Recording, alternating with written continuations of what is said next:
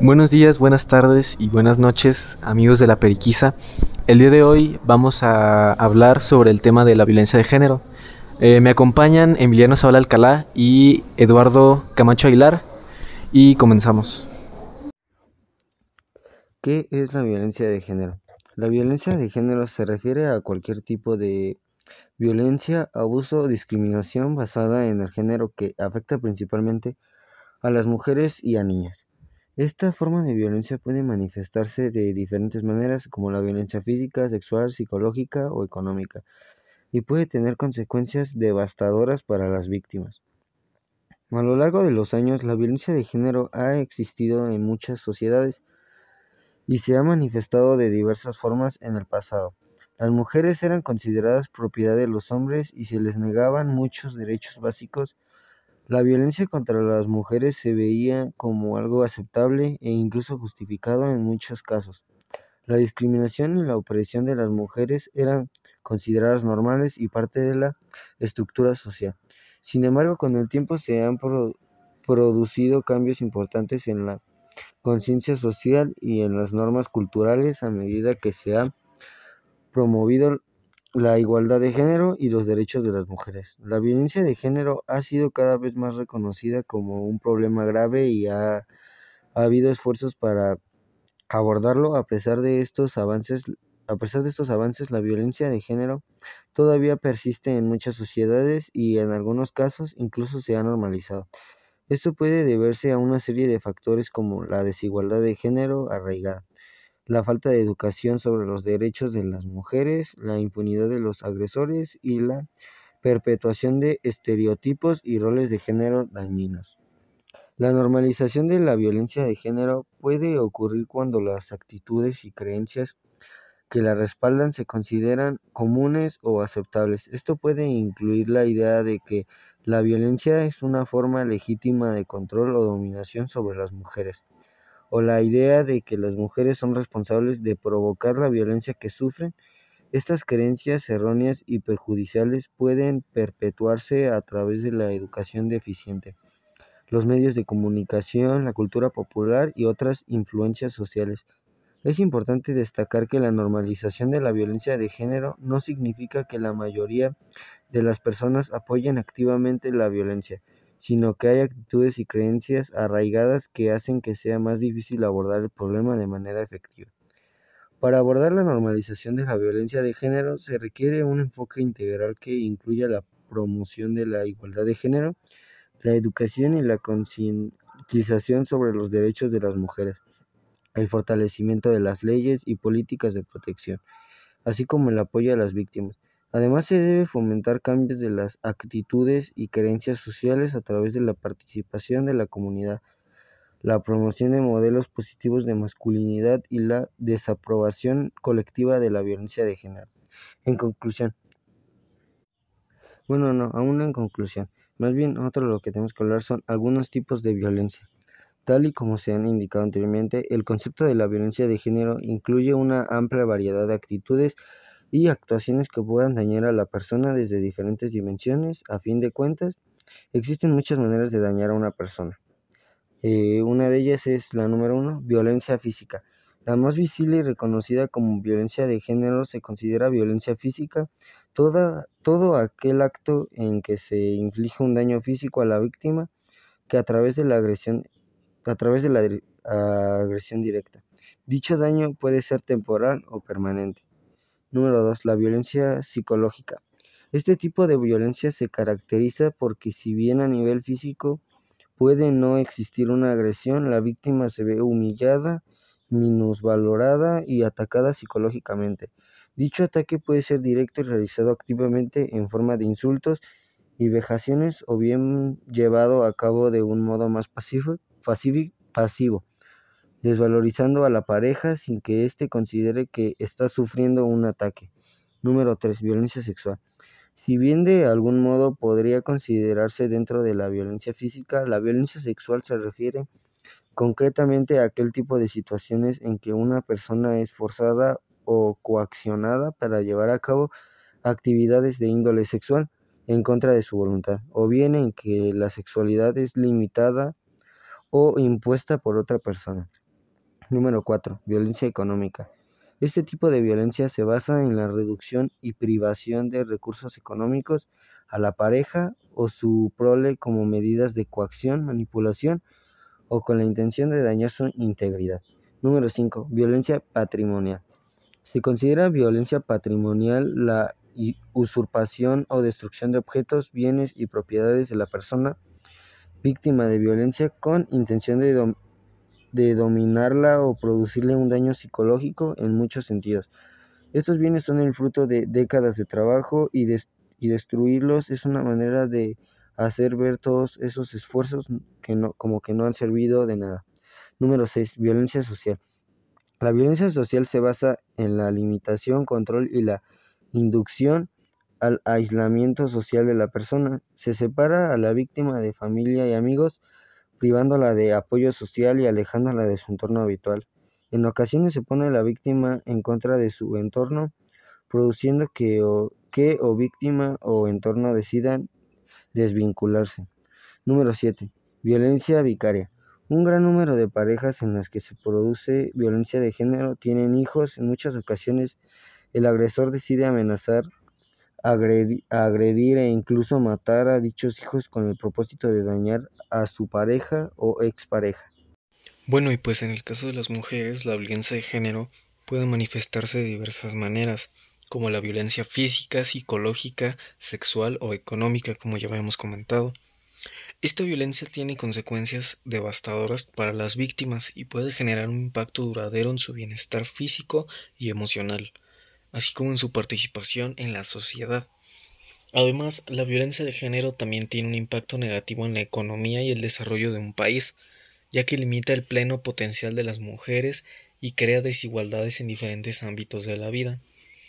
Es importante destacar también que los hombres pueden ser víctimas de violencia de género, aunque claro con menor frecuencia en comparación con las mujeres. Los hombres pueden experimentar violencia física, emocional o sexual por parte de sus parejas, y a menudo enfrentan barreras adicionales para buscar ayuda debido a los estereotipos de género y a las expectativas sociales. En el caso específico de México, la violencia de género ha sido un problema persistente y preocupante. El país ha enfrentado altos índices de violencia contra las mujeres, incluyendo feminicidios, agresiones sexuales y violencia doméstica. Estas situaciones reflejan una profunda desigualdad de género y una cultura arraigada de machismo que deben ser abordados a través de una combinación de medidas legales, educativas y sociales. Es fundamental que la sociedad en su conjunto tome conciencia de la gravedad de la violencia de género y trabaje unida y, para prevenirla y erradicarla. Esto implica promover la igualdad de género, educar sobre el respeto y la empatía, y garantizar la protección y el acceso a la justicia para todas las víctimas de violencia, independientemente de su género.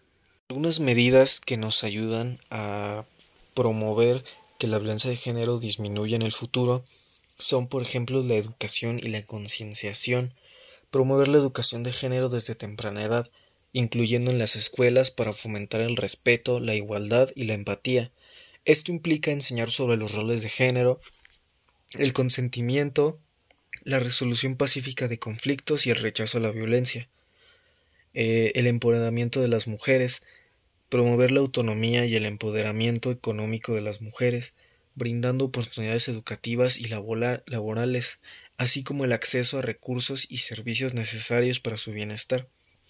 Esto incluye programas de capacitación, servicios de apoyo para víctimas y promoción de la participación política y comunitaria de las mujeres. El cambio de normas y estereotipos de género, desafiar los estereotipos de género y perjudiciales y promover nuevas normas y actitudes que fomenten la igualdad y el respeto mutuo, esto se puede lograr a través de campañas de sensibilización, medios de comunicación responsables y modelos de roles positivos. Fortalecimiento de las leyes y sistemas de justicia. Garantizar que existan leyes y políticas sólidas para prevenir y sancionar la violencia de género, así como sistemas de justicia eficaces y accesibles. Esto implica la implementación adecuada de legislación existente, la capacitación de profesionales del sistema de justicia y la promoción de una respuesta adecuada a las víctimas. Promoción de la responsabilidad de los hombres. Involucrar a los hombres y a los niños en la prevención de la violencia de género, fomentando relaciones saludables y en la prevención y el rechazo a comportamientos violentos. Esto se puede lograr a través de programas de educación y concienciación dirigidos específicamente a hombres y chicos, promoviendo la masculinidad positiva y el respeto hacia las mujeres. Coordinación y colaboración fomentar la colaboración entre gobiernos y organizaciones de la sociedad civil, instituciones educativas y la comunidad en general para abordar de manera conjunta la violencia de género. Esto incluye la creación de redes de apoyo, la coordinación de servicios y la promoción de alianzas estratégicas para maximizar el impacto de los esfuerzos de prevención. También hay que recordar que prevenir la violencia de género es responsabilidad de toda la sociedad. Es un esfuerzo continuo que requiere el compromiso de todos los sectores para lograr un cambio real y duradero. ¿Por qué debemos hablar de la violencia de género? La violencia de género es un tema que constantemente se escucha, pero que desafortunadamente poco se comprende. Más allá de las interpretaciones que pueda tener, como comunidad educativa es muy importante tratarlo abiertamente y dimensionar su importancia con la finalidad de comprenderlo y proponer acciones que lleven a la convivencia sana y constructiva entre todas las personas que conviven en la sociedad. En nuestras relaciones personales hemos normalizado la violencia, debemos observar nuestra conducta y la manera en que algunas dinámicas de nuestras relaciones pueden ser parte de estas violencias que en muchas ocasiones ni siquiera son percibidas. Generalmente, estos actos de violencia imperceptibles parecen parte de la relación cotidiana, cotidiana. Los lazos de confianza al tiempo nos alejan de lo importante y nos encierran en una dinámica carente de respeto, tolerancia y libertad. Más grave aún, se convierten en relaciones en el que se olvidan los elementos esenciales de la dignidad y desaparecen las muestras de cariño y amor que deben guiar toda relación humana. ¿Cómo prevenir la violencia de género? Una de las principales formas de evitar la violencia de género es la prevención. Es importante que los miembros de las sociedades trabajen en conjunto para visibilizar el problema y prevenir casos y víctimas. Ámbito doméstico. Educar a niños y niñas acerca de la equidad de género y el respeto hacia el prójimo. Denunciar en caso de sufrir o ser testigo de violencia de género. Informarse acerca de las medidas a tener en cuenta en caso de violencia. Ámbito social. Garantizar la presencia de mujeres en todas las esferas de la sociedad derribar estereotipos machistas que contribuyen a las disparidades de género, condenar las prácticas violentas en la, en la vía pública y en espacios públicos, denunciar en caso de ser testigo de un hecho de violencia de género, ámbito político y legislativo, desarrollar políticas, programas y campañas que den visibilidad al problema y que contribuyan a las víctimas, generar ambientes y entornos seguros para evitar la violencia promulgar leyes que sancionen las conductas violentas y defiendan a la víctima, habilitar canales de denuncia rápidos y efectivos. ¿Qué hacer ante un hecho de violencia de género? Si ese es la víctima, dar aviso, llamar a la policía o a la línea de atención de casos de violencia de género. Guardar documentación, elegir un lugar seguro e incluir también la documentación de los hijos en el caso de que existan. Buscar atención médica, acudir a un centro de atención médica el parte que emita esta sede será remitido a la Corte local en caso de iniciar acciones judiciales. En el centro de atención médica puede un psicólogo tomar pericias para registrar el estado psicológico en el momento del ataque. Recolectar evidencia, tomar fotografías de las lesiones y buscar testigos que puedan haber visto o escuchado los hechos de violencia. Denunciar la agresión. Realizar la denuncia en cualquier comisaría. No es necesario contactar un abogado y se puede conservar la identidad del denunciante. Solicitar una orden de protección. Según el caso, implica exclusión del hogar, prohibición del acercamiento y perimetrales contra el agresor. Si soy testigo en la vía pública, denunciar en la mayoría de las ciudades existe una línea gratuita para denunciar casos de violencia de género. En caso de que no exista, llamar a la policía. Llamar la atención de los transeúntes para intimidar al atacante, ofrecer ayuda y contener a la víctima. En el ámbito doméstico, escuchar y acompañar a la víctima, ofrecerle ayuda para realizar la denuncia pertinente, ofrecerle ayuda para que se oriente con organizaciones públicas y privadas que traten esta problemática, entender de que puede tratarse de un momento físico y psicológico delicado para la víctima. Consecuencias de la violencia de género. La violencia de género puede conllevar consecuencias muy graves para la mujer, como es el caso de las consecuencias para su salud. La violencia de género ocasiona graves problemas de salud física, mental, sexual y reproductiva a corto y largo plazo. Entre algunas de las consecuencias encontramos consecuencias mortales, como es el asesinato, homicidio o suicidio, producir lesiones. Según análisis de la OMS, el 42% de las mujeres víctimas de violencia de género refieren sufrir alguna lesión como consecuencia, ocasionar embarazos no deseados, abortos provocados, problemas de ginecológicos, infecciones de transmisión sexual, entre ellas el VIH. A nivel emocional encontramos depresión, ansiedad, insomnio, trastornos alimentarios, trastornos de abuso de sustancias, intentos de suicidio y trastornos de estrés postraumático y síndrome de la mujer maltratada mayor prevalencia de dolencias cafeales, lumbalgia, dolores abdominales, trastornos gastrointestinales, limitaciones de movilidad, empeoramiento del estado general de la salud y de la calidad de vida. En el caso de la violencia sexual, sobre todo si ésta se ha dado en la infancia, puede incrementar el consumo de alcohol y drogas, así como también las prácticas sexuales de riesgo en fases posteriores de la vida. Repercusión social. En muchas ocasiones el maltrato supone un giro de 180 grados para la vida de la mujer.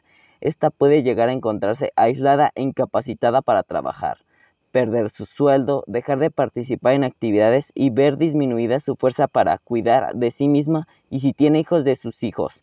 Además, en ocasiones la mujer se encuentra tan amenazada que se ve obligada a abandonar su hogar, su domicilio y su ciudad. Los costes de la violencia de género, tanto sociales como económicos, son enormes y repercuten en toda la sociedad. Repercusión en los hijos. Los niños y niñas que crecen en familias en las que se ejerce violencia de género pueden sufrir trastornos conductuales y emocionales que pueden favorecer a la comisión o padecimiento de actos violentos en las posteriores fases vitales. Además, también se ha asociado a mayores tasas de mortalidad y morbilidad en los menores de 5 años por enfermedades diarreicas o malnutrición.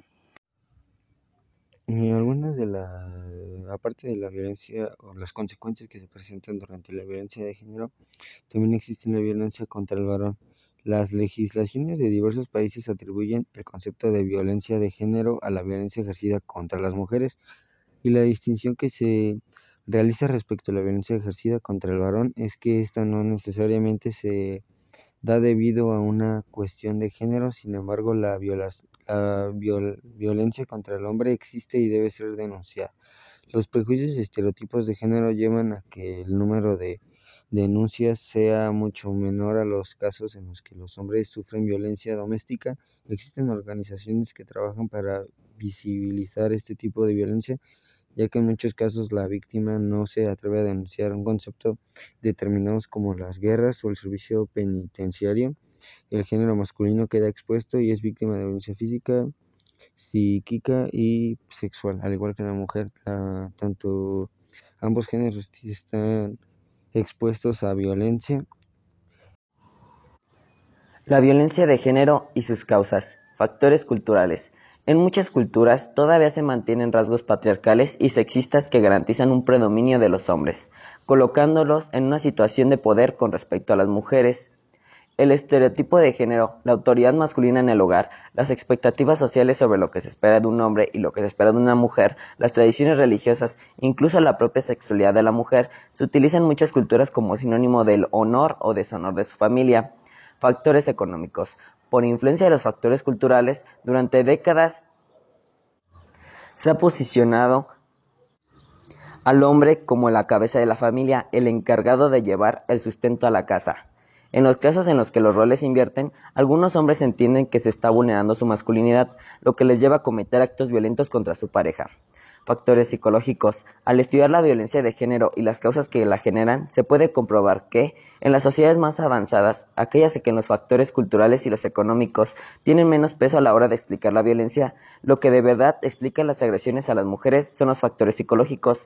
Un mal entendimiento de las relaciones de pareja lleva a ciertas personas a considerar que su pareja es su propiedad y no pueden tolerar ningún acto por parte de ella que implique un ejercicio de su libertad, salir con amigos, trabajar, ponerse una determinada prenda, etc. El agresor se siente en una posición de superioridad con respecto a su víctima y quiere dominar la relación a todos los niveles y según su punto de vista, lo que le lleva a buscar diferentes formas de anular a la otra persona.